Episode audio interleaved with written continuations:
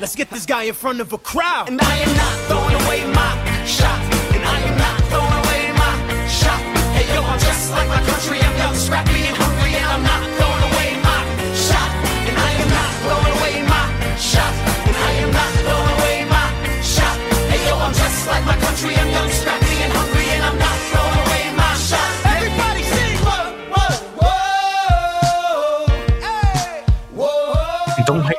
fazendo o re- rewind, né? Rebobinando.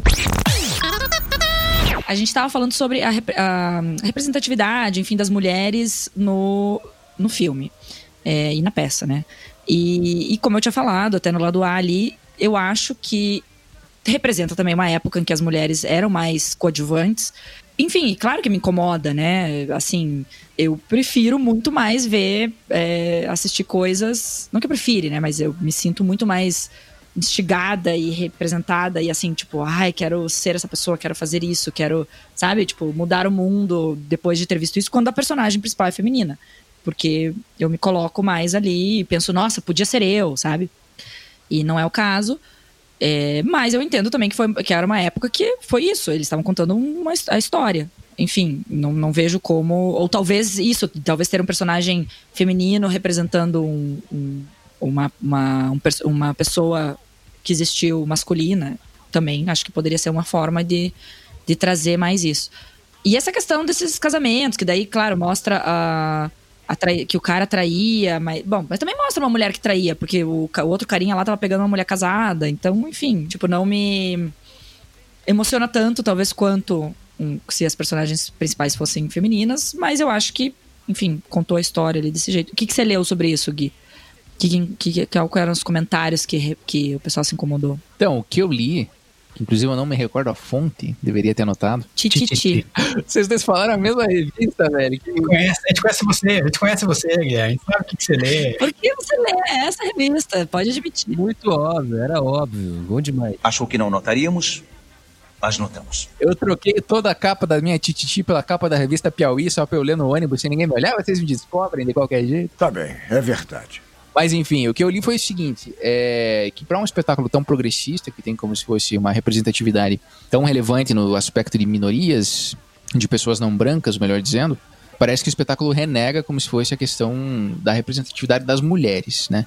Primeiro, uma das coisas é que o espetáculo não passa naquele teste de Bechdel. Vocês já ouviram falar desse teste? Talvez não com esse nome. Nunca. Guto já ouviu falar? Guto lembra das regras? Quer contar aí pra nós, Guto? Bom, o que eu me lembro é ah, se, se o- filme ele percebe se a mulher tem alguma relevância ou algum protagonismo com as seguintes regras: se pelo menos tem duas mulheres que conversem e se elas conversam, se elas conversam sobre um homem, porque a maioria, do filme, a maioria dos filmes quando duas mulheres conversam, o único assunto que elas vão conversar é sobre um homem. Então se se aparecem pelo menos duas mulheres e que conversam e se elas não conversam sobre um homem eu sei que já passa por uma parte do teste. Eu não sei se tem mais aí, Gui. Exato, é bizarro, né? E é algo tão simples assim: tem que ter duas mulheres, elas têm que conversar e o assunto não pode ser um homem, não pode ser uma pauta. E Hamilton não passa no teste de Bechdel. Continua, não muda de assunto. Eu quero falar sobre isso. Tipo assim, eu, mesmo não sendo mulher, me incomodou um pouco os personagens femininos no, no, no espetáculo ali, que você.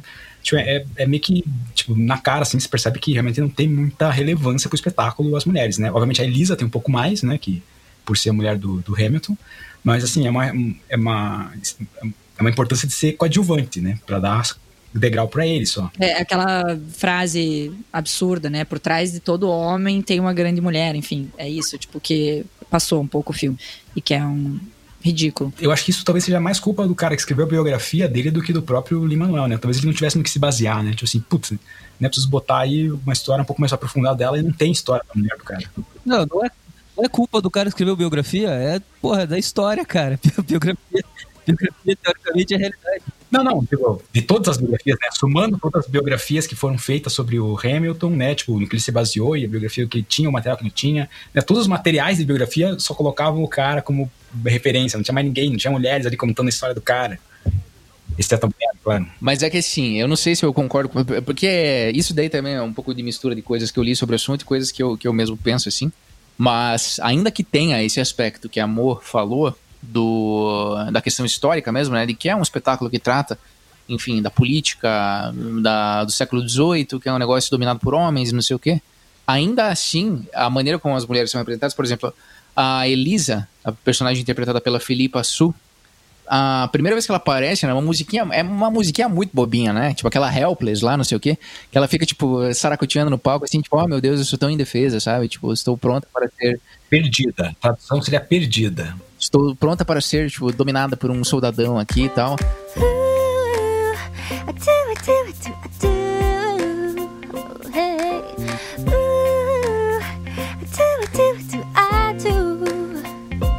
Boy, you got me helpless. Look into your eyes and the sky's the limit. I'm helpless, baby. Down for the count and I'm drowning and I'm. I have never been the type to try and grab the spotlight. We were at a raffle with some rebels on a hot night, laughing at my sister as she's dazzling in the room. Then you walked in and my heart went boom, trying to catch your eye from the side of the ballroom. Everybody's dancing in the band's top volume, crying to the rhythm as we wine and dine. Grab my sister and whisper, "Yo, this one's mine." Ooh, my sister made her way across the room to you. And I got nervous thinking what you gonna do. She grabs you by the arm, I'm thinking I'm through. Then you look back at me and suddenly I'm helpless. Já é meio estranho, assim, né? É um negócio que fica meio assim. Mas o que me deixou, o que. Ainda ali eu tava pensando, não, beleza, talvez tenha a questão de representação do contexto histórico mesmo, né? Beleza. Só que daí chega no final do espetáculo. Uma das últimas músicas, e a gente já tá no lado B aqui, se você não quer spoiler, cuidado, cuidado. Mas no final do espetáculo, que é a última música em que a, Eli, a, a Elisa faz um solo, é ela can, cantando basicamente todas as coisas incríveis que ela fez depois que o, que o Hamilton morreu, sabe? Ela, tipo, porra, ela construiu um orfanato, ela fez um monte de coisa, ela juntou um monte de dinheiro pra ajudar a galera. Ela, tipo, construiu um puta legado, ela ficou viva 50 anos depois que o cara Pelo que conta ali na história do- da peça, é a a maior coisa do que sabe sobre Hamilton foi ela entrevistando pessoas, coletando informações sobre o próprio marido. Falei, porra, Sim, se não fosse ela, não teria biografia nenhuma. Entende? Então é um negócio assim, é, é um absurdo, assim, porque o espaço que foi dedicado a ela, alguém que parece ser tão relevante pra construção desse contexto do Hamilton, é uma música que tem o quê? Três minutos, sabe? Em que ele condensa a vida dela de 50 anos depois, sabe? Daí eu fiquei pensando, tá, beleza, como é que você usa essa desculpa da- do contexto histórico pra fazer isso, assim, né? Pra- tá certo que, que nem ele tem que ter determinada liberdade, querendo ou não, é um espetáculo sobre o Hamilton, né? Não é um espetáculo sobre a Elise. Entende? Mas essas são as críticas que a maioria dos, da, da galera que fala que a representatividade feminina é fraca faz sobre o espetáculo. Assim, é, não sei, talvez pudesse ser um pouco mais representado, assim, melhor representado, mas fica aí a polêmica, né? Fica aí a polêmica, fica a impressão de que é um progressismo até determinado limite, né? Quando entra em determinados. Daí também tem a música que é a Angélica Skyler, que inclusive é a melhor atriz do espetáculo pra mim que tem a, a primeira música em que elas aparecem, que também elas estão sendo representadas como tipo personagens meio sei lá, que ah, estamos aqui no centro de Nova York, meninas ricas e precisamos deixar É, exatamente, exatamente isso. Mas daí, nesse contexto, eles tentam, eles fazem pelo menos um esforço pra falar, ó, é o seguinte, aqui eu já li, ah, se não me engano, o autor que ela leu é um cara chamado Thomas Paine, eu já, já li sobre isso, eu sei que a gente tem que, eh, sei lá, promover desigualdade, eu sei que eu vou pedir pro Thomas Paine incluir no próximo tratado dele sobre desigualdade, que ele inclua a desigualdade de mulheres, não sei o quê. Então tem, assim, parece que eles, parece que eles jogam assim, ó, tipo, a gente, a gente tá ligado, a gente tá ligado que isso aqui é um tema, que isso aqui é uma pauta, só que daí a maneira como eles conduzem essa pauta, sabe, ficou meio assim. Ah, mas eu acho que é isso. Tipo, elas estavam lá arranjando marido. Por mais que elas fossem super inteligentes e super legais e progressistas, e elas falam isso em vários momentos, até, inclusive até a Angélica, que fala, tipo, pô, eu sou a irmã mais velha, eu tenho que casar com um cara rico. Então eu vou abrir mão desse cara pobre aqui que eu gosto pra, pra ficar com a minha irmã, porque ela não é a, a filha mais velha, então ela não tem esse fardo. E, tipo, sabe, enfim, ela entende as paradas, bosta, assim, ela é uma pessoa sabe, sei lá, mais. é, ela e a irmã eh, parecem ser mais. é, mulheres um pouco, talvez, à frente do seu tempo ali e tal. Mas. Mas enfim, eu acho que era, era isso. Elas, só que ao mesmo tempo elas têm toda a cultura. Como a gente, hoje em dia, tenta se livrar de vários estereótipos, de várias. é, enfim, coisas, mas tem muita coisa que tá na nossa cabeça e que a gente acaba seguindo caminhos ou fazendo é, escolhas, fazendo coisas na nossa vida como mulher por, por conta de milhões de anos, né? Tipo, anos e anos e anos que a gente que as mulheres sempre foram, fizeram isso, e a gente sempre aprendeu que tem que fazer isso. Então, às vezes um pouquinho fica ali, enfim, é, a gente tenta quebrar com isso e, e, e não, não seguir essa, essa, essa linha, mas sei lá, acho que um pouco é isso delas também. Mas o espetáculo, ele começa, né, só pra gente colocar numa ordem aí, né? Ele começa com a apresentação sobre o- quem seria Alexander Hamilton e ele faz um resumo do espetáculo já como um todo, né? Então você já fica sabendo tudo ali, já aquela sinopse ali que é contada. Inclusive o final. Inclusive o final, inclusive o final. Afinal de contas, é história, né? Então, você pensando que o público é americano, muitos deles já sabiam disso tudo, né? Espera-se. Será? Será que todo brasileiro sabe sobre a história do Brasil? Do que, que vocês estão falando, hein? O nosso teatro brasileiro aqui, né? Ele começou justamente com, os, com o pessoal lá da- das igrejas, né? Que veio aqui, os portugueses trouxeram só o, o galera da igreja, então a gente teve no- no- inicialmente só coisas assim, que era, era o catequismo, né? Para catequizar os índios e tal, que era o teatrinho para catequizar índio. A gente só foi ter teatro decente, né, aqui no Brasil, por causa da vinda da família real, quando eles vieram, quando estavam fugindo lá de Napoleão e vieram morar no Brasil. E eles trouxeram é, companhias de teatro para cá e investiram muito em teatro. Então todo o nosso teatro, vamos dizer assim, mais desenvolvido, veio por conta da família real portuguesa. Se não fosse eles, até hoje nós estaríamos assistindo teatro catequizado. E isso foi depois, foi bem depois da história do Hamilton, né? Isso foi, algumas não, depois. foi a mesma época, mas 1800 e pouco, 1800. Eu- 1808, né? A família real veio pra cá, então a história do Hamilton é final do século XVIII, enquanto, tá, algumas décadas de diferença, enfim. por ali, né? Tava começando a Broadway e tava ainda a família real trouxe teatro de verdade para o Brasil, só é um paralelo aí sobre as realidades que a gente estava vivendo naquela época, né? Então ali depois de Alexander Hamilton se apresentando, nós temos aí já no segundo segunda cena o Aaron Burr, né, se apresentando, que é o antagonista do espetáculo, né? Aliás, o que vocês acharam desse antagonista do Aaron Burr? assim? ele é um cara, ele é um, ele é um cuzão desde o começo, assim, né? Nossa, você é um cuzão. Ele é, o personagem dele é construído, né, dessa maneira. Sim, sim, mas digo, é, é interessante que você compra essa ideia de antagonista já desde o começo, né? Você fala assim, meu, eu não tô gostando desse cara, eu tô gostando desse cara. Ah, eu não. Eu não sei. Eu no começo gostei dele, até eu anotei, porque eu anotei a frase que ele fala bem no começo e depois ele falou mais milhares de vezes aquele é, fale menos, sorria mais. Aliás, é- essa parte é uma parte que foi uma licença poética, né? Porque na história real, o Hamilton sempre foi inimigo do cara, né? do cara. Eles nunca foram chegados. Eles sempre tiveram desavenças e eles nunca chegaram a ter proximidades. Na história ali do que foi contado nesse espetáculo, tem um momento aí que eles se aproximam muito, né? Que eles se- chegam a ser, tipo, quase brothers. Chapas, parece, eles até dão a entender que eles praticavam, tipo, eles eram advogados. Parecia, não, eu tinha, parecia que, pô, vocês têm uma sociedade de, de, de, de- direito, né? Vocês são advogados do mesmo lugar, o que, que é que vocês fazem, né? Saem juntos depois. Hamilton e Burns, né?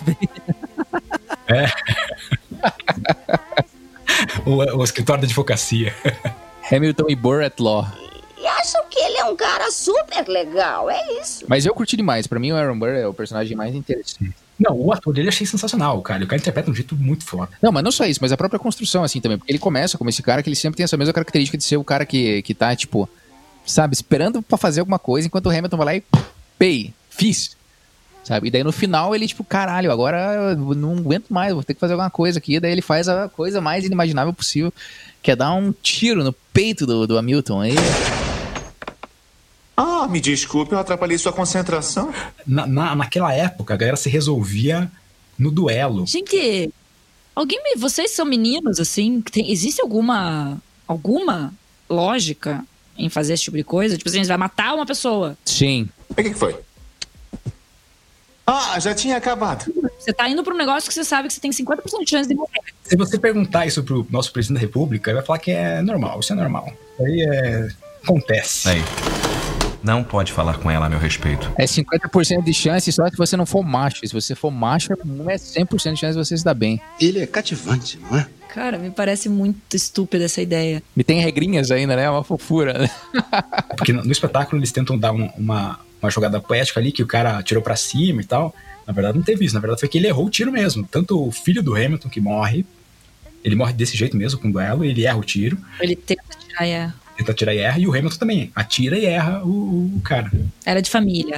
o- o- era um ruim ideal. Eles eram, talvez tivesse miopia ali e não soubessem, né? Eu espero que sim. Me lembrou a história do Euclides da Cunha. Como é que é? Não conhece a história do Euclides da Cunha? Como é que ele morreu? Eu, olha, eu não lembro, não. Morreu sim, cara. Um duelo, mais ou menos. Duelo também no Brasil também era comum isso? Porra! Só que no século XX, né, cara? Caceta. Ele foi traído e foi assassinar o, o, o- o cara, né, que, que traiu com a esposa dele e acabou sendo assassinado pelo cara. E depois o filho do Euclides da Cunha foi honrar o pai e errou também o tiro no mesmo cara e morreu do mesmo jeito. O mesmo cara matou os dois caras. Foi. O Euclides da Cunha e o Euclides da Cunha filho. E ninguém era punido, assim, ó. Ninguém vai preso, não acontece nada. Não, mas o cara, o cara foi inocentado, Monique, porque ele tava se defendendo. Ele tava defendendo a própria honra e defendendo a própria vida. Ele simplesmente não pagou por nada. Eu estou nas suas mãos. Que- como é que é essas regras, Guilherme? Como é que são essas regras aí de, de- de o cara mata e. Caso desses duelos aí. Aqui no Brasil, hoje em dia, é mais ou menos o seguinte: se você matar alguém e você for branco e rico, tá de boa. É isso aí, mano. Que merda. Obrigado por virem. Espero que possamos resolver isso com rapidez e em silêncio. Não, mas é que eu não sei. Mas eu sei que, por exemplo, nos Estados Unidos, conforme a época do, do, do, do espetáculo do Hamilton, é, o duelo era algo dentro do ordenamento jurídico. É, porque ia, ia médico, ia, tipo, tinha um acompanhamento, assim, tipo, meu, que bizarro. É um negócio que de fato, não, beleza, pode defender tua honra, isso aí tá beleza. É um resquício como se fosse da Idade Média. Resolve na briga. E também tem aquela ideia de que isso já é eu, eu pirando aqui, né? Então não considerem as minhas palavras. Mas a ideia de que existe como se fosse uma intervenção divina mesmo, em prol daquele que merece ser o grande vencedor do. Sabe? Ou seja, baboseira. Até onde eu sei, e eu não sei muita coisa, mas era algo tipo, previsto no ordenamento, assim, era algo referendado pelo, pelo, pelo Estado. Podia. Que bizarro. Eu li uma coisa sobre essa disputa do Burr com o Hamilton, que eu não sei por que eles faziam isso, mas tinha, iam os delegados pra saber quem tinha atirado primeiro, porque eu não entendi, parece que tipo, tinha uma, uma validade maior se o cara atirasse primeiro, o cara era mais homem que o outro, e tinha uma parada assim de uma disputa bem bizarra, no sentido de você é melhor se você atirar mais rápido. Pois é. Obviamente, depois da contagem, tem uma contagem lá que é feita pelo, pelo delegado, depois que a contagem é dada, se o cara atira, depois é válido, e depois o, quem atira primeiro é o, é o mais homem que o outro, sabe? Só que daí nessa disputa específica, nenhum dos delegados soube dizer quem atirou primeiro. Pra eles, os dois atiraram juntos. Que loucura. Cara, que loucura. Daí, tipo, você tá indo pro negócio sabendo que um, um dos dois vai morrer ali. Pois é, tinha chance de escapar alguém vivo, não sei se tinha, tipo, os dois vivos, podia acontecer, os dois erraram o tiro e aí acabou, vamos lá celebrar a vida. Mas isso aconteceu com outro duelo que aparece no próprio Hamilton, que eu não sei se é verídico ou não, mas tem aquele general Lee que fica xingando o Washington depois que o Washington manda ele pro. Inclusive, outro ator muito bom desse espetáculo é o cara que faz o George Washington, né? Ele é muito bom. Manda muito bem. E daí tem um general, que é um cara chamado General Lee, alguma coisa assim, que se torna comandante de um batalhão, manda mal pra caramba nesse batalhão e é meio que renegado pelo exército, né? E quando ele é renegado pelo exército, pelo Washington, ele começa a xingar o Washington e tal. E daí alguém, que eu não lembro agora quem é, muito embora tenha visto ontem o filme, se não me engano é o próprio Hamilton. Vai lá, não é o Hamilton, Mo? Não, eles fazem um duelo com outro cara lá, mas daí eles matam o cara. Não, o cara toma um tiro no, no, no, no flanco e o Aaron Burr leva ele embora, tipo, de boa, assim. O cara não morre. Ah, tá. Então só podia dar um tiro. Assim. É, alguma coisa nesse sentido, tipo, entende? Eu não tenho certeza agora, se eu, eu não tô mais confiando na minha memória. Não, mas eu acho que eu acho que eu- talvez seja essa a questão. Então, no duelo só pra dar um tiro. É, alguma coisa assim, exatamente. Acho, né? Se alguém souber como funciona isso hoje em dia aí, manda um. Duelistas aí de plantão, arroba cinema na lata. Manda uma mensagem pra gente lá no Instagram, lá comentando como é que funciona isso hoje em dia, né? Quem sabe a gente descubra um submundo que a gente preferia não ter descoberto, Emerson Nery. A primeira regra do Clube da Luta é: você não comenta sobre o Clube da Luta. O Clube da Luta Armada, né? A segunda regra do Clube da Luta é: você não comenta sobre o Clube da Luta. Tudo por causa de um espetáculo em que um monte de gente bonita fica saracoteando num palco falando sobre um político do século XVIII. É uma loucura, é uma loucura. Mas e aí, no fim das contas, vocês gostaram do espetáculo? Como é que foi isso aí, Edu? Comecei a assistir esse espetáculo com caixinha de som podre, assim, no computador e tal. Daí eu tava tentando, assim, me ligar com o espetáculo, assim, tipo, mas tá estranho isso aqui, né? Eu não tô conseguindo me ligar, me conectar com essa parada aqui. Eu falei, ah, vou botar o fone de ouvido. Eu botei o fone de ouvido, daí, puta, aí sim eu consegui entrar no, no ambiente teatro, assim, aquilo, tipo, me envolveu. O som do, do espetáculo é muito foda.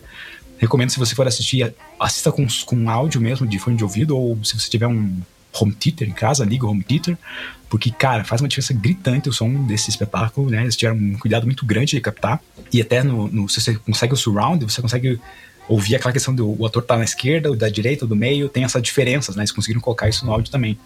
E que, que realmente dá uma profundidade mais interessante pro espetáculo. E, cara, é, é muito envolvente, assim. Eu, eu confesso que eu só chorei no- na, última, na última música ali, nas palavras, né? Pô, quem é que morre, quem é que vive e quem é que conta a história. Foi aquilo que eu achei muito forte.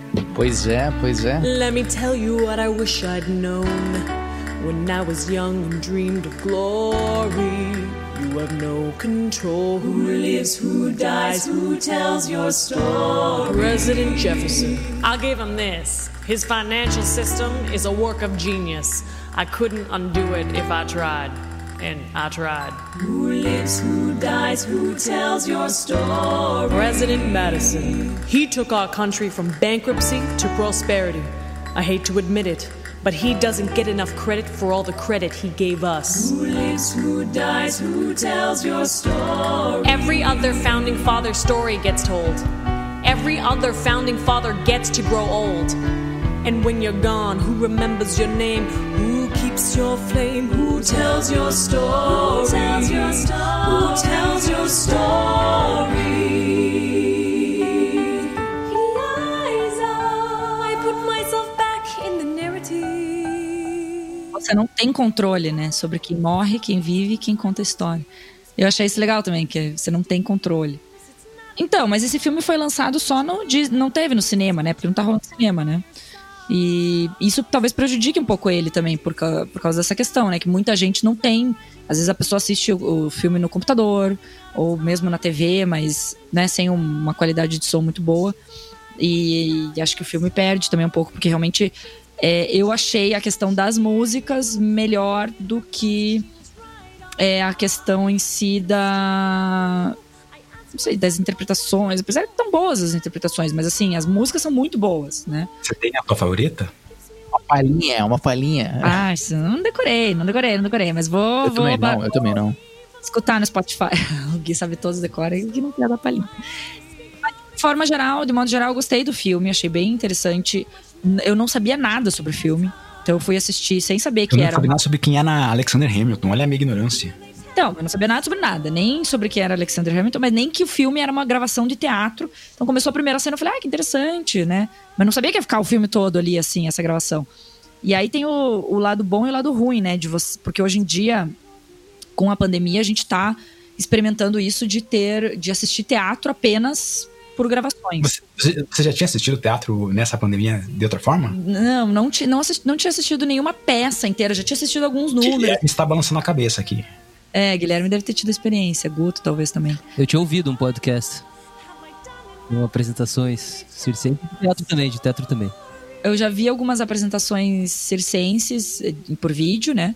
Mas peça de teatro realmente, mas eu ouvi, ouvi bastante gente falando meio mal, assim, tipo, ai, é difícil, né? Às vezes tem alguma distração em casa, passa alguém, passa teu gato, você vai no banheiro, enfim, às vezes não tem aquela mesma. E o cinema é a mesma coisa. Não tem, a- não tem imersão, né? E eu até acho por isso que o cinema não vai morrer, como muita gente prevê aí por conta do Netflix. Tem uma imersão que você só tem lá na sala do cinema, você não tem na tua sala de casa. Você não tem na tua sala de casa, que é a mesma coisa com o teatro, né? Muito mais que o teatro.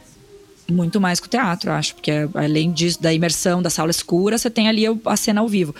Mas, por outro lado, o teatro filmado, e nesse caso específico, como foi uma superprodução, né? Então foi filmado com várias câmeras, vários ângulos, closes, coisas por de fora, de, é, né? Câmera mais perto, mais longe, de cima, de baixo.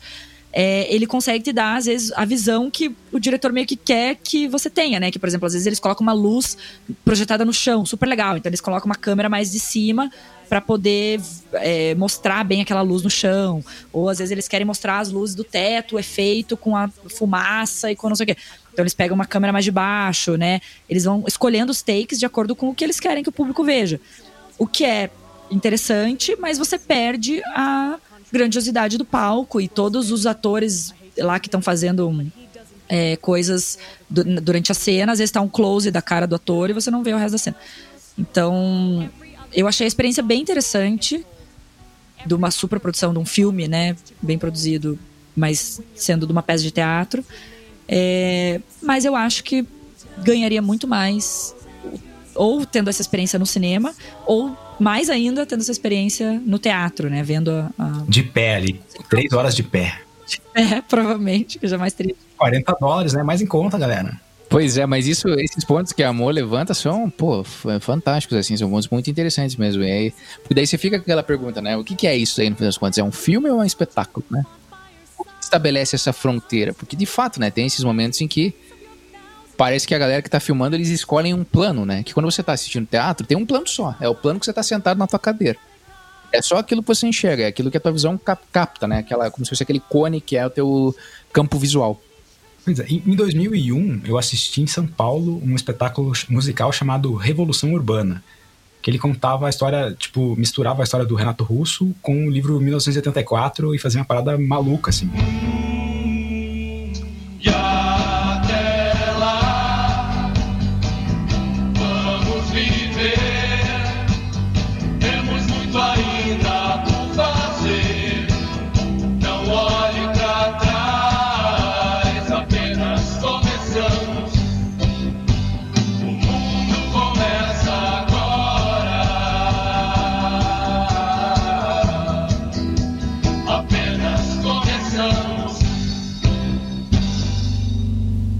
E, assim, eu lembro. Eu lembro de, de sair do espetáculo assim, extasiado, assim, de falar assim, meu, isso foi uma coisa que eu achei na minha vida, nunca vou assistir nada parecido na vida com isso aqui. Era projeção? Era cinema? O que que era? Era, não, era musical, era um teatro musical, tipo, gigantesco, assim, de produção grande mesmo, lá no Teatro Grande de São Paulo, Teatro Gazeta. Broadway, Broadway. É a Broadway brasileira, né? Mas o fato é que esse espetáculo que eu fui assistir lá, é, assistindo depois em vídeo, tipo, o impacto, puta, não é a mesma coisa. Pô, isso aí, pô, eu achava tão massa, e agora em vídeo que eu fui ver a parada, eu falei, pô, era tão legal assim, hein? Mas realmente, no momento ali, assistindo ao vivo, é, é outra. É uma experiência mesmo, não tem como fazer isso acontecer remotamente, assim. É que você se insere naquele. na, na vibe, na vibe, não adianta. Você se coloca numa posição de ver teatro. Não é? Você, tipo, você, parece que você prepara teu corpo e tua cabeça. Sim, no cinema também. Fala, nas próximas duas horas é isso que eu, ou três horas é isso que eu vou fazer. Ou sete horas, né? No caso, alguns espetáculos por aí. Mas mesmo assim, é, tipo, não, não só isso, né? Mas também você, mesmo que o Guto, o Gui falou que você tá com, é, com o teu olhar ali, você só tem aquele cone de visão, mas você uma hora foca num bailarino que tá ali na frente, que você achou incrível o movimento que fez. Daqui a pouco você olha um cara lá em cima no segundo balcão. No segundo balcão, não, né? Na, no segundo andar lá do cenário deles, que tá lá fazendo alguma posição. Então você vai, fica olhando, você, você tem essa liberdade de olhar pro que você. Que, o que tá te chamando mais atenção ali, o que você quer olhar, né? E na, no, cine, na, no filme gravado ali da peça, você não tem essa liberdade. E também dá, por exemplo, possibilidades de você reassistir a parada prestando atenção em outra coisa, assim, sabe? Por exemplo, se você quer dar uma olhada eh, no que tá rolando ali no background ali e tal, tem alguns momentos da, da gravação da peça que você não vai poder fazer. Bom, você já falou isso na verdade, Mo, eu tô repetindo coisas que eu Não, mas é isso. Você vai assistir pela segunda vez um espetáculo, pode ser um outro espetáculo. Pode não, provavelmente vai ser um outro espetáculo completamente diferente. O filme vai ser sempre muito parecido, né? Por mais que você assista duas, três vezes, vai, às vezes você vai ver alguma coisinha ou outra que você não viu, mas vai ser quase a mesma coisa. É, isso sem falar que tem coisas que, por exemplo, ficam estranhas. Tipo, a primeira vez que é o primeiro close do Hamilton no, na gravação, aparece ele e chama muita atenção. Pelo menos pra mim chamou. O fato de que o microfone tá como se fosse no começo do couro cabeludo dele, assim, né? Que ele tem a cabelo. Olha, não vi reparei também. Vários atores estavam com o microfone É, aqui. vários atores, né? Exatamente. Bem no cabelo, que loucura. Eu fiquei procurando o microfone, bom, onde é que ele tá? Será que tá lá em cima? Será que tá. Porque eles não têm aquele microfone da Madonna, né? Porque geralmente é, esse espetáculo que eu fui assistir em São Paulo era assim, era tudo, todo mundo tinha microfone da Madonna, né? Mas tem alguns Coladinho, personagens que assim. tem. Aaron, Alguns tinham esse Madonna. é, o aqui. Aaron Burr tinha. O Leslie Odom. Porque ele não tinha cabelo, né? Tava com o raspado. Ah, olha lá. E daí, daí, e daí, tipo, é muito louco isso, essa fronteira entre cinema e teatro, porque em alguns momentos você se vê, tipo, prestando atenção em aspectos cinematográficos. Por exemplo, ah, esse close aqui, esse plano aqui, como é que, que, o que, o que, que, sei lá, o que, que acontece. E Essa luz aí, esse palco giratório. Aí né? são momentos que entram os aspectos do teatro, né? Daí você se vê, tipo, pensando em, nas duas coisas ao mesmo tempo, e daí parece que você não tá vendo nenhum nem outro, assim. É muito estranho, cara. Cara, eu achei isso péssimo. Porque assim, é, não é um filme e não é um espetáculo. Não é nenhuma das duas coisas. Ele é um espetáculo filmado. Isso é terrível. Porque o que acontece? O cara pensou, antes de mais nada, é, esse espetáculo para você ver da cadeira do teatro. E depois você filma, você mistura. Ou de pé se você não tem dinheiro pra pagar inteira, né? Ou, de pé, tem razão. E um filme, você pensa completamente. O diretor pensa um filme completamente de outra maneira. Ele pensa cada take, ele tem um storyboard pensando de outra maneira completamente diferente. Então, o que eles pensa, fizeram, eles filmaram um espetáculo. Para mim é nada mais que isso.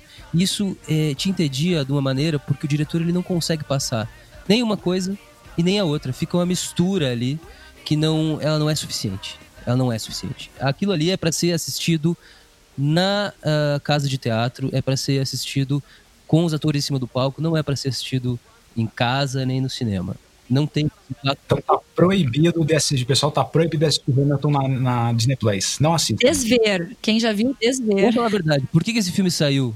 Porque a Disney não pode perder dinheiro, a Disney não pode parar, eles já estavam com todas essas gravações prontas e eles estavam com os editores parados na pandemia, não estavam gravando nada, porque não se podia gravar nada, as pessoas não podiam se reunir. Então, já que eles tinham esse material, eles editaram logo essa, esse material que estava gravado e lançaram um filme, colocaram puta marketing em cima, porque eles precisam ganhar dinheiro em cima disso e era a única coisa que eles tinham.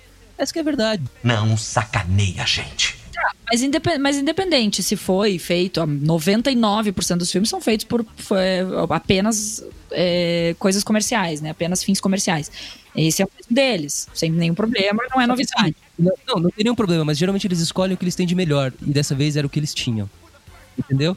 Era só o que eles Cara, tinham. mas eu achei democrático, porque quem de nós iria conseguir assistir É isso que eu ia falar. esse filme, esse espetáculo da Broadway? É, foi meu primeiro, meu primeiro Broadway na vida. Eu nunca tinha assistido Broadway na Não, vida. exatamente. Pense por esse lado, Guto. É, tipo, é, de- tudo que você falou é absolutamente verdadeiro, entende?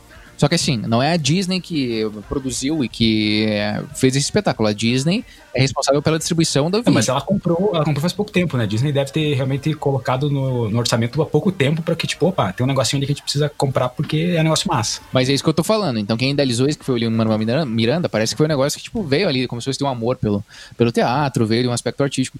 E isso promove, inclusive, algo que é muito importante e que é muito legal, que é acesso ao teatro, entende?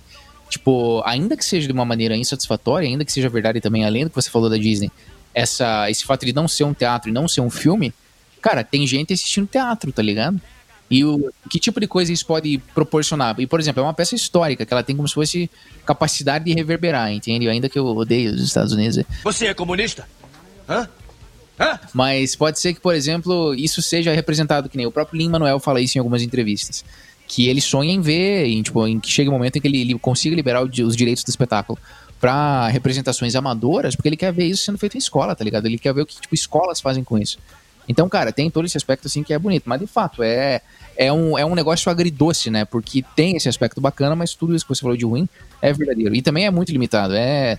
E, e, cara, você... Mas por que, que o Lin-Manuel não pode liberar? Ah, porque não é só ele, né, cara? Ele ganha 3% de toda a bilheteria. Tá bom, né? Quanto que lucrou? 600 milhões? Quanto que ele tem no bolso? Nossa, pra uma pessoa de teatro, é mais dinheiro que qualquer um ver na vida.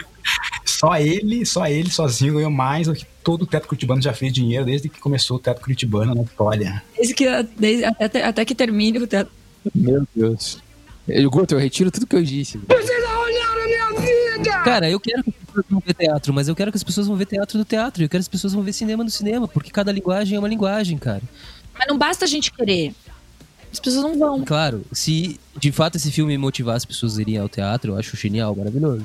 Mas não é, não é o objetivo desse filme, não é esse. Ele pode até ter essa consequência, mas não é o objetivo primário. A fama dele fez ele ser comprado, não porque ele é um teatro que ele fez ele ser comprado. Sim, exatamente. Tipo, ele já vendeu muito, por isso, ah, pô, você vende muito. Provavelmente a Disney já comprou pensando, vou fazer um filme daqui a pouco disso aqui. Lógico, a, Disney comp- comprou porque vende muito e ela quer vender mais. Mas a Disney poderia ter feito um outro musical, como milhares que a Disney já tem, é, fora, numa, entendeu? Não no, no espaço do teatro, sabe? Podia ter feito. Não, mas eu acho que a intenção dela pro futuro é esse, né? Tipo, transformar isso num filme Disney normal, clássico de musical, né? Mas é que assim, um detalhe muito importante disso tudo é que a Disney é extremamente ativa na Broadway desde sempre, né? Então os filmes que a gente vê da Disney, o Rei Leão, Aladdin, tudo isso tem versão de Broadway. Tanto é que o Rei Leão foi o- é o recordista da, da Broadway com 1,6 bilhões de dólares só a peça do Rei Leão. Parte disso foi, foi dinheiro meu. E nós estamos muito revoltados. Quando eu fui pra Nova York, eu fui assistir Rei Leão na Broadway. Ai, desculpa, gente. Quando eu fui pra Nova York. Eu fui nesses ingressos aí de última hora que o Emerson comentou, das pessoas que desistem, porque eu fiquei, tipo, dois dias em Nova York, daí eu procurei na internet no dia, assim, de manhã, E aí achei uns ingressos, assim, de- dessas pessoas que desistem e consegui meio que, tipo, decidir no dia, sabe? E foi da hora? Foi foda para um caralho. Tipo, sensacional, incrível. E Qual que é a diferença? Qual que é a diferença da animação? Não, é outra coisa. Meu Deus, é tipo, é fantástico. Não dá pra acreditar que aquilo você tá vendo aquilo, assim, porque é ao vivo, entendeu? Então. Mas Como é que eles fazem o Simba? Como é que é o Simba? Ai, tudo lindo, é tudo perfeito. Mas é uma pessoa? É um, é um bicho? Como é que é que eles fazem? É tipo. É o leão de verdade que eles botam lá. É o leão que fala. Não pode ser. É tudo pessoas, né? Mas é tudo muito legal. Eles, tipo, mandam muito bem, assim. Nossa, o cenário, é tudo umas coisas. Tipo, é isso, a gente vê no vídeo não parece que é tão grandioso, mas quando você tá lá, você vê a pessoa pequenininha, aquele cenário de 10 metros de altura, tipo, é uma coisa surreal, assim, é muito bonito. Muito É, o impacto não é o mesmo. Tem Mas, cara, é isso. É, com certeza a Disney, quando comprou os direitos pra fazer como se fosse a filmagem, do espetáculo, ou divulgar a filmagem, sei lá. Os caras devem ter visto que nem o, o- que a molecada aí no Spotify, que nem eu, assim, ouvindo essa. Eu não sou tão moleque, assim. Mas a galera no Spotify. é, ouvindo o Hamilton, sabe? Tipo, ouvindo essa porra, tipo, exaustivamente e pensando, meu Deus, a galera quer assistir essa porra aí, vamos dar um. Mas eu- o que eu ouço, na verdade, das pessoas falando a respeito desse, desse musical televisivo, por assim dizer, teatral televisivo, é que muita gente deixa rolando na- no Disney Plus lá, tipo, como se fosse um background de.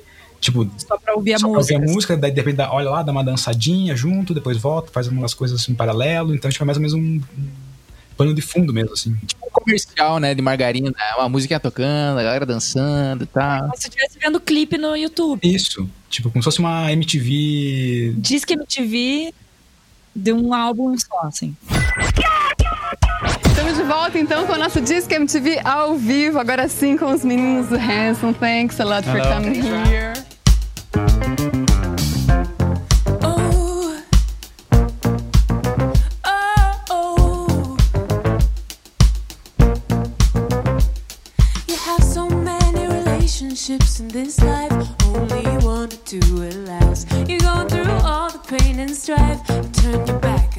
So fast. Oh yeah, and so fast. Eu tenho uma coisa pra falar. Cara, pra mim, musical é um saco. Nossa senhora, cara. É chato de. Mas mesmo, ao- mesmo ao vivo, mesmo no teatro, você acha chato? Não, ao vivo talvez seja outra história, né? Mas, cara, ah, até porque aqui eu não lembro de ver musical ao vivo. Eu lembro de ver é, espetáculos de música, que é uma outra história. Ópera. A ópera é uma espécie de musical, né? Não, mas coisa lá no Avelola. No Avelola eles fazem uns musical lá, tipo, Mas não misturado. é a mesma coisa, não é a mesma coisa. Tem, tem bastante atuação, mas no meio tem uma música. A partir do momento que você gosta, ele sai da categoria musical. Não, mas, cara, todas as você falou que é surpresa pra ninguém e combina muito com a sua estética rabugenta, cara. Tava demorando. O, o que eu não curto, cara, é quando não tem nenhuma fala atuada, são só falas que não deixam de ser atuadas, mas só tem canção, cara, só tem canção o tempo todo. Você acha forçado? Não acho forçado, é, é- pra mim é um saco. Pra você pode ser maravilhoso. Pra mim é um saco. Mas eu ia falar isso, que esse é um filme difícil, porque eu acho filmes musicais difíceis, porque acontece muita coisa co- na letra, eles têm que estar prestando muita atenção. Tanto que eu fui. Hoje eu fui assistir o filme almoçando. E eu comecei a comer e eu já, meu Deus, não conseguia comer, porque eu tinha que ficar prestando muita atenção ali na, na coisa pra não perder a história, né? E é um filme mais. Eu ah, entendo, eu sei que tem muita gente que acha chato. E isso eu já acho outro mérito do filme, além de ser teatro, de ser um musical, sabe? De, de trazer também a coisa do musical, porque a maioria das pessoas, tipo, putz, acha chato, acha enfadonho. E eu acho um grande mérito do, do filme, assim, também. Quer dizer, eu gosto particularmente de musical, mas eu também acho alguns musicais acho chato. E esse eu não achei. Eu achei que ele dá, dá ritmo, sabe? Que ele não fica. Quando ele tá meio, ai, meloso, daí ele já fica dramático. E quando ele tá muito dramático, daí ele volta. Quando tá muita informação, ele fica. Cara, mas uma, uma coisa cantada nunca vai ser suficientemente dramática, na minha opinião. É, não tem como você fazer um drama verdadeiro sem ter uma atuação, sabe? É, não consegue me passar a mesma emoção. Mas a galera tá atuando, porra, não tá cantando com a cara de tacho. Ah, cara, mas não é a mesma coisa de você assistir o tipo história de um casamento lá. A emoção que te passa aquele filme com a atuação dos Sim, claro. Imagina ela cantando aquilo, mano, ia te passar a mesma emoção. Eu, eu acho assim, o, o musical dificilmente ele consegue ir pro drama, assim. É muito difícil ele, ele pegar no drama, assim. Ele pega mais numa parada mais lúdica, mais... Exato, é lúdico. Rap, até a coisa mais legalzinha, sabe? Coisa que, que dá um ânimo pra você. Concordo. Mas o drama é mais difícil mesmo de pegar assim no, no musical. Ah, não é, gente. Todo mundo chora, às vezes, ouvindo música, você já chora. Imagine vendo a pessoa atuando, que tem todo um contexto, uma história, e aqui cantando aquela música triste, e ó, e tal. Eu acho que não. Cara, se você se conecta com aquela narrativa, você se emociona, independentemente da, da, da maneira como ela tá sendo narrada, entende? Então, é, claro, é uma, é uma coisa muito pessoal, mas eu não me conecto. Não, dificilmente, cara, muito dificilmente. Não- Nem no Mulan Não Rouge? foi- Versão original de 29, Guto. Eu vou ter Porra. que assistir essa versão original, mano. Eu vou ter muito que assistir. E Deve estar aqui em algum lugar aqui. O rolo deve estar aqui nesse lugar aqui ainda. tá aqui, o, proje- o projetor 35mm está aqui, a gente podia reativar esse projetor 35mm e, e colocar esse, esse rolo de fita, tirar ele da lata e botar pra rodar aqui. Eu tô curioso mesmo pra assistir esse filme. Quem Torcer sabe, que ele não vire pó quando a gente abre a lata, né? quem sabe? E se assistir aqui no cinema onde ele rodou pela primeira vez em Curitiba, ia ser maravilhoso. Quem sabe seja o primeiro musical que eu goste no cinema. Musical mudo. Isso vai ser curioso, eu vou te dizer. É tão difícil de acreditar? Mas, cara, isso que o Emerson falou, é, do fato dele ser um, um rap, né? Isso eu acho que a gente não, não comentou ainda. Mas, cara, é, é impressionante, assim. É um absurdo, cara. É muito bem escrito esse negócio. Porque se você para pra pensar, meu. Mas qual- quais foram os momentos que, que te pegaram, assim, tipo, que te emocionaram mais assim, desse espetáculo, Guilherme? Não, mas aqui são dois assuntos diferentes, né? O momento que. Não, mas assim, é que, tipo, em alguns pontos, com certeza, esse espetáculo ele tem uma. Ele te dá uma fisgada, assim, que você. Opa, peguei o Guilherme aqui. Cara, vários, vários, vários, assim. Então, fala aí. É, um momento que, é, talvez o primeiro, assim, que me emociona, que, que faz eu sentir, sei lá, alguma emoção diferente daquela empolgação de tipo, caralho, os caras estão cantando um rap sobre política, não sei o quê. É quando a Angélica Schuyler, que como que é o nome da atriz, pessoal? Produção. Cadê a produção aqui? René Elise Goldsberry. Mara, melhor cantora do espetáculo, de longe. René Elise Gold, Goldberry. Goldsberry. E é quando ela tá cantando a primeira música dela, que é aquela Satisfied. A segunda, talvez, na verdade. Que a primeira é Skylar Sisters. A tradução é satisfeita. Satisfeita, satisfeita. Que, cara, é. Primeiro que eu achei legal a estética do palco, ainda que seja clichê pra caramba, você fazer como se fosse rewind da música, assim, ou a rebobinada.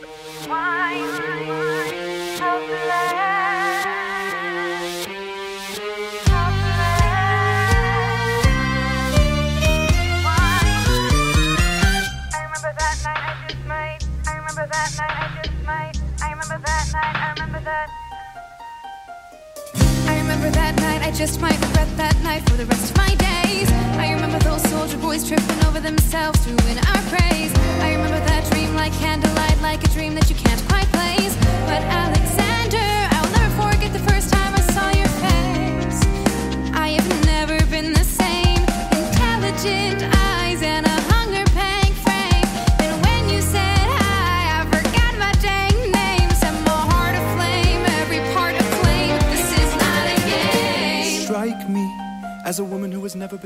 Esse momento foi muito massa.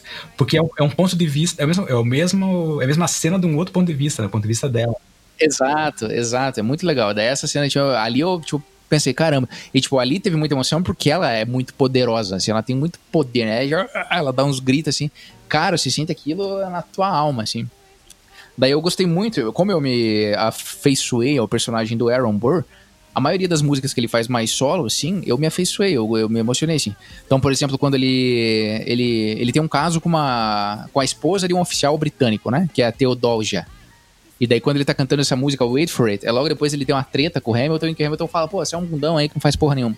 Daí ele canta essa música justamente pra falar que não é bem assim, né? Que ele não tá esperando. Ele não tá. Ele, ele não tá sem fazer nada, ele tá esperando. Ele tá esperando o momento certo da coisa acontecer. Entende? E daí parece que ele tem muita essa angústia, assim. Eu senti no cara muita angústia dele tá, tipo, puta, ali esperando alguma coisa, esperando a Teodosia, esperando o momento dele. Ele é candidato a presidente da república, esperando essas coisas acontecerem, assim. Então, é um momento que me toca bastante, assim, também. E, cara, daí no final, quando tem aquela música Burn, Queime, da, da As cartas sendo queimadas. Isso. I saved every letter you wrote me. From the moment I read them, I knew you were mine. Said you were mine. I thought you were mine. Que realmente aconteceu, ela queimou de verdade mesmo. É muito, ainda que eu não goste da letra, eu acho que essa coisa que o Lin Manuel fez de ficar falando, tipo, ah, vou deixar para os historiadores do passado tentar adivinhar o que eu fiz, assim, eu achei meio bosta, assim. Mas o contexto da música ali, ela, logo depois de ter sido, tipo, da traição do marido dela ter sido exposta pro mundo inteiro, assim, pro, pros Estados Unidos inteiro, assim, é um negócio que, que eu acho que foi muito boa essa música. Muito, muito bem interpretada, assim. Foram, acho que, os momentos principais, assim. E, cara, só uma coisa quanto à música. É, é muito louco, assim, porque ele tem várias questões rítmicas e de estrutura mesmo, assim, que, cara, é muito bom, assim. Por exemplo, a literação, que fica repetindo como se fosse o mesmo som. Quando vocês forem ouvir as músicas. Não, isso, isso é. Isso é repetição de uma palavra, mas às vezes é do mesmo som, sabe?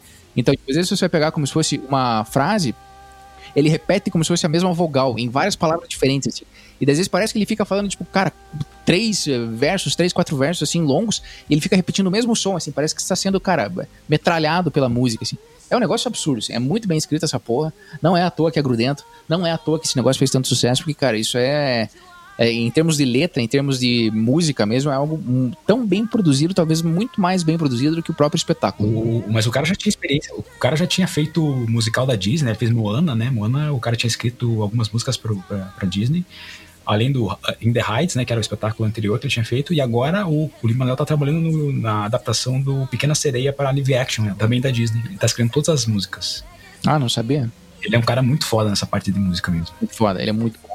E ele é muito foda de música e ele que é o ator principal, né, também. Então, tipo, bizarro, assim. Do, o cara tem, sei lá, muitas... Multitalentoso, hein? É. Mas ele é um ator muito bom. Comparado É, com os outros, assim. Não acho também que seja, mas assim, pô, dá um desconto, né? O cara faz muita coisa bem, Eu queria ser um ator ruim que nem ele, com a mesma conta bancária, né, Monique? Ué. bem de boa. É, mas não vamos fazer drama, tá bom? Eu concordo com o Gui só que a questão, as músicas são muito boas mesmo. É, isso se vê logo no início, né? É muito bem escrito para quem entende inglês e consegue perceber mais essa questão das rimas, né? Porque para quem não, não entende muito bem inglês isso não fica evidente, né? Mas de fato é, é muito bem escrito e o fato de colocar música contemporânea, colocar o rap, o hip hop, é, essa música mais o R&B, né? Isso também é muito interessante, né? Porque o musical clássico tem umas músicas mais chatas ainda, geralmente. geralmente é aquela, os musical da Disney é aquela música grandiosa, né? Até Música clássica, música clássica. né? Então, realmente, em questão musical, acho que é o grande mérito, de fato, do, do espetáculo que a gente assistiu. Não vou falar filme. Sim, não, o cara, o cara fez uma comunicação com as massas realmente muito adequada, né, pro momento, né? Tipo, ele conseguiu realmente achar a linguagem certa, né? E não vai existir uma dublagem disso, Emerson? Então, parece que eles estão tentando fazer a dublagem, mas o fato é que, porra, pra fazer dublagem de musical. é, aqui no Brasil tem, sei lá, duas casas especializadas nisso e eles demoram um ano pra fazer. Então, Cara, mas é impossível, velho. Na verdade é impossível, cara. cara, eles conseguem fazer dublagem de, de- desses clássicos da Disney, assim, tipo, precisamente, então. Ah, mas é que esse espetáculo ele tem a estrutura das músicas, ela é muito ah, fechadinha. É que nem traduzir poesia. Não tem como, cara. Não, mas- eles, eles, eles fazem adaptações, eles, eles têm que fazer adaptação. Você tem que fazer uma escolha. Ou você traduz literalmente o conteúdo das palavras, a semântica, ou você traduz o metro. E, e com isso, muitas vezes você vai mudar o significado, né? Quase sempre você vai mudar o significado. É muito, cara, traduzir poesia, e eu considero que essas letras, ela tem esse, é, essa estrutura de poesia, é, é impossível, cara. Não tem como. Vai, vai perder um pouco. E, assim, eu acho que é massa que esse espetáculo ele pode ser aproveitado, assim, mesmo com um conhecimento mediano de inglês, assim, porque ele tem vários elementos, até a própria sonoridade. Mesmo quando você não entende, você se sente contagiado de qualquer jeito. Mas a tradução que vai rolar é, cara, esperar pra ver. As pessoas que adaptam a música, né, eles são, acabam, acabam se tornando coautores. Então, numa distribuição de- desse material, eles ganham porcentagem também, né? Mas, cara, não é uma. O fato deles terem feito isso em outros musicais não significa que consigam fazer com Hamilton. Porque eu não consigo lembrar de nenhum musical desses grandes aí, que a gente sabe que houveram dublagens, que tem a mesma característica do Hamilton de ter essa estrutura. Não, assim, eles sempre conseguem fazer. Se fica bom ou se não fica, que é outros 500.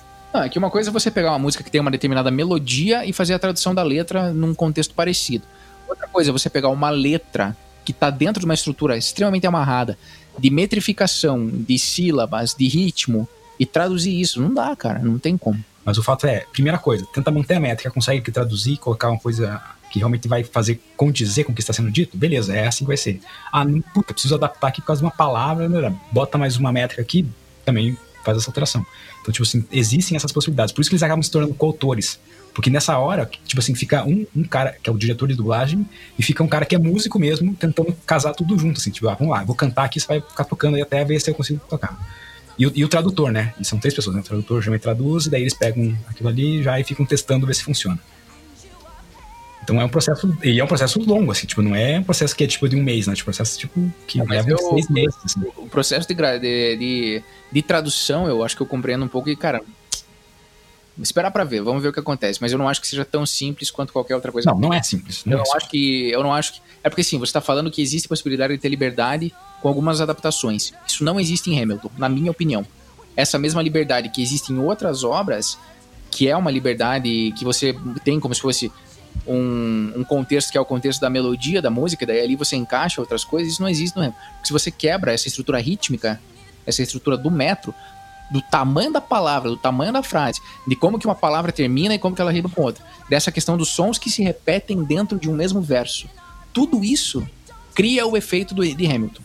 Não, é diferente. Não vai, não vai ser a mesma coisa, com certeza não vai ser a mesma coisa. É isso que o Emerson quis dizer, não, não vai ficar bom, mas alguma coisa tem que fazer, nem que seja um cara cantando uma qualquer coisa lá que conta história, só uma tradução. Pra ver, pra ver. Talvez surpreenda, porque tem muita tradução de poesia que é muito foda, é muito boa. hein? Como um bastardo, órfão, filho de uma puta e um escocês, nascido no meio da escassez, em um ponto no Caribe, na província miserável e esquecida, cresceu e fez o que ninguém fazia. Pai fundador que o seu pai não deu valor, mais longe chegou porque muito se empenhou, porque foi eficiente, porque foi inteligente já adolescente. No firma comercial comandou. Enquanto massacravam, torturavam os escravos e os levavam pelo mar, esse garoto estava lá, por dentro procurando uma causa para se juntar. O cara estava pronto para pegar, roubar, trocar. Veio o furacão, reinou a devastação. Ele viu seu futuro escorrer por suas mãos. O lápis pegou, a mente conectou. E como um escritor retratou a sua dor, notícia se espalhou. O garoto é inteligente. Juntaram dinheiro pra ele ir pro continente. Tenha formação, não esqueça a criação. E o seu nome todos saberão. Qual seu nome, cara? Alexander Hamilton. O nome é Alexander Hamilton. Um milhão de coisas que eu não fiz. Espere pra ver, espere pra ver. Abandonado por um pai endividado quando tinha 10 anos. Quando ele e a mãe chegaram a adoecer, a febre só aumentando. Alex melhorou, mas ela veio a falecer. Um primo morou, o primo se suicidou. Acabou com o orgulho que restou, mas o que restou pensou. Aprenda a se defender. E olhou para o estante e começou a ler. Não havia nada pra fazer pra alguém menos astuto. Morreria pobre sem nenhum amparo nesse mundo. Pro antigo senhorio da sua mãe foi trabalhar. Vender açúcar, cana e o que não podia comprar. Bagando cada livro que caísse em suas mãos. Planejando para o verem agora. Então, de pé, num navio pronto para viajar. Em Nova York a sua vida pode melhorar.